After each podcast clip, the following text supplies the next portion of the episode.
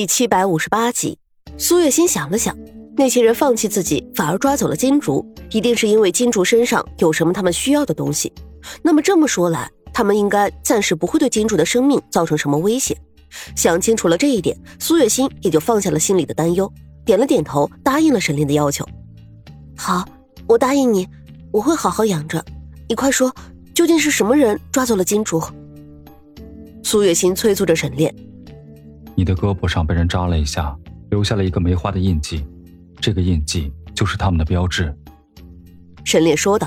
听了沈炼的话，苏月心这才掀开衣服去看自己的胳膊，那里果然有一个小小的梅花印记，不是很明显，但是却很特殊。这个印记怎么出现的？难道是他们给我吃的药丸吗？苏月心疑惑的问道。并不是，没有什么药丸。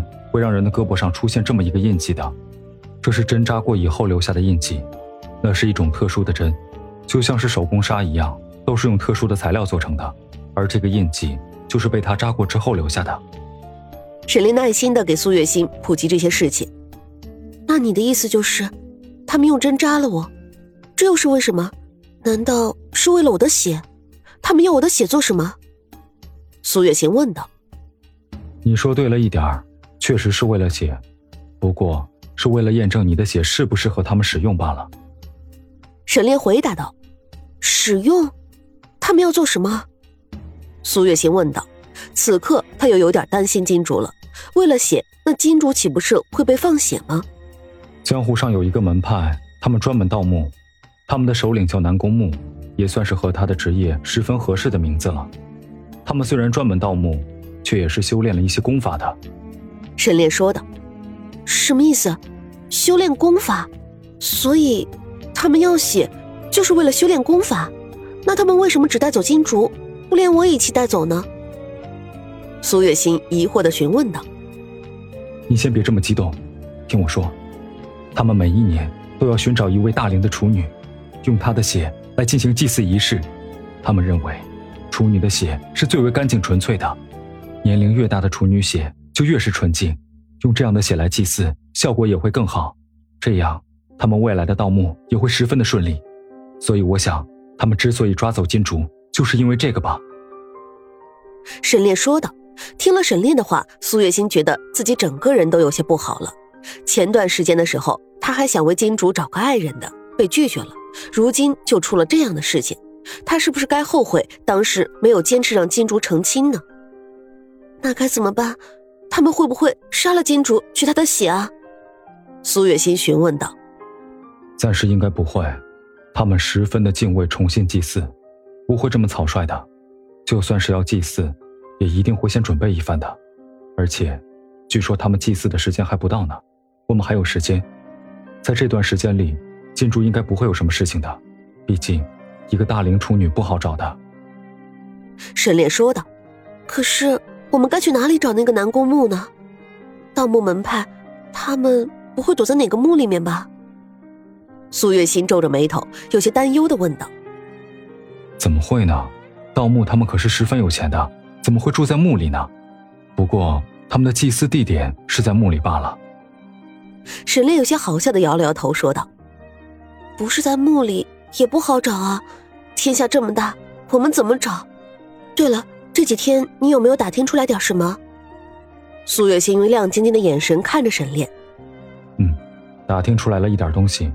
南宫木他们经常在秦川、凉州那里活动，所以我想他们的门派也应该在那里。我们可以去那里找一找。沈炼说道：“那就好办了，那我们收拾收拾，准备出发吧。”苏月心说着，雷厉风行的就要起来收拾东西。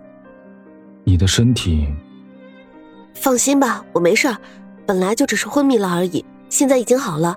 当前救金主才是最要紧的。”苏月心说道。看他那么坚持，沈炼也无奈了，只能帮忙一起收拾东西，准备去找南宫木的躲藏之地。长安和刘子诺在知道沈炼和苏月心的计划之后，也是好一番劝说，毕竟他们也都是担心苏月心的身体情况。但是苏月心性子倔强的很。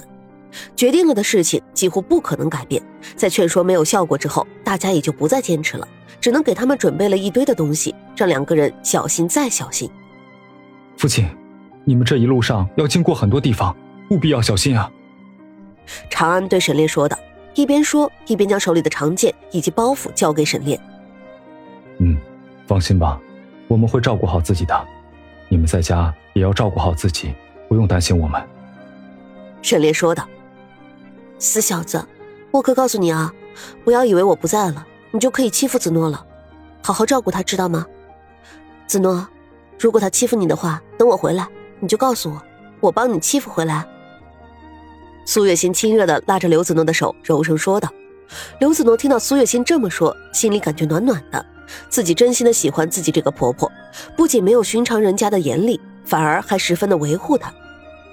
放心吧，娘，我们会好好的。刘子诺笑着说道。好了，娘，你们赶紧上路吧，再晚就来不及了。我和子诺会照顾好彼此的，您就放心吧。长安也说道。